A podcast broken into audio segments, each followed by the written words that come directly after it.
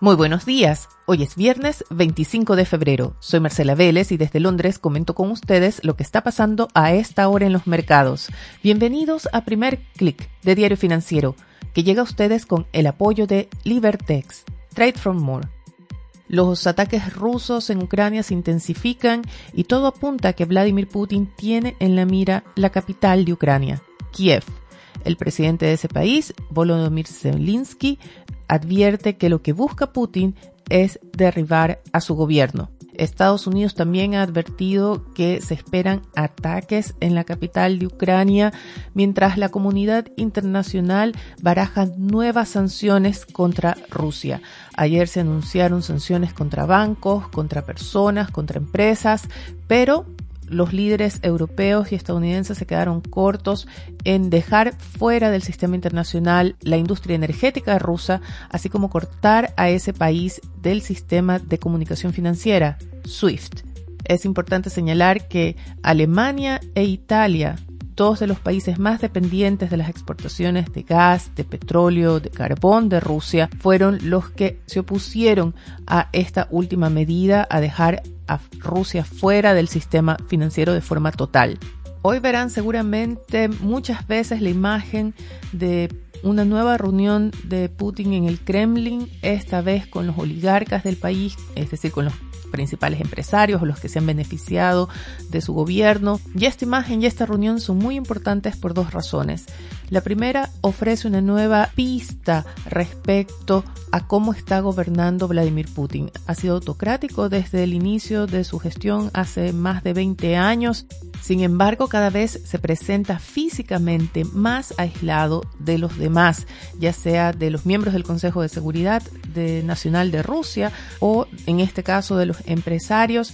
En todo caso, lo que se está leyendo de esto es que está gobernando muy protegido solamente por un círculo muy cercano a él y más de un analista está señalando que es el tipo de régimen autoritario, aislado de los dictadores hacia el final de sus periodos. Eso es materia de especulación, pero también podría explicar la segunda razón por la que esta reunión es importante y es el nivel de agresividad de Putin hacia Occidente. Si bien los últimos discursos han sido amenazantes, en el de ayer envió un mensaje muy claro a la comunidad internacional. Putin dijo que Rusia no buscará desestabilizar un sistema internacional del que se sienta Y esto es muy importante porque, como les decía, se están discutiendo sanciones para aislar completamente a Rusia del sistema financiero internacional, por ejemplo. Así que la declaración de Putin fue directamente un mensaje a los líderes europeos, a Estados Unidos también, respecto al riesgo que supondría aislar a Rusia. De hecho, ya hay reportes esta mañana de que Putin prepara sanciones contra, cito entre comillas, los puntos débiles de Occidente. Pero ¿qué está pasando en los mercados? Bueno, estamos viendo un repunte en medio de este contexto, con los ataques todavía acercándose cada vez más a la capital de Ucrania.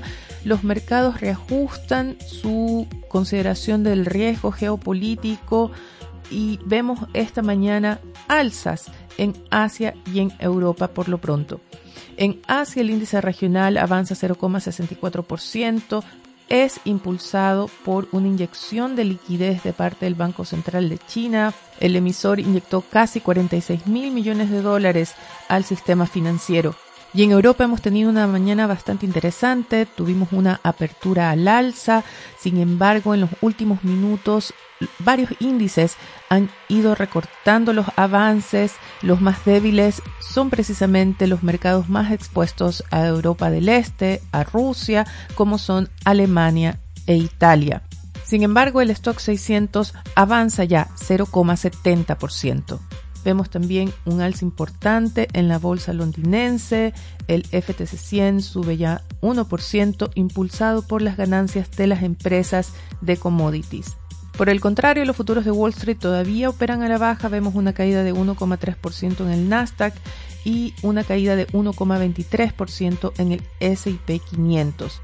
Muy interesante es que vemos caídas en el oro y la plata que ayer sirvieron de refugio para los inversionistas, al menos al inicio de la sesión.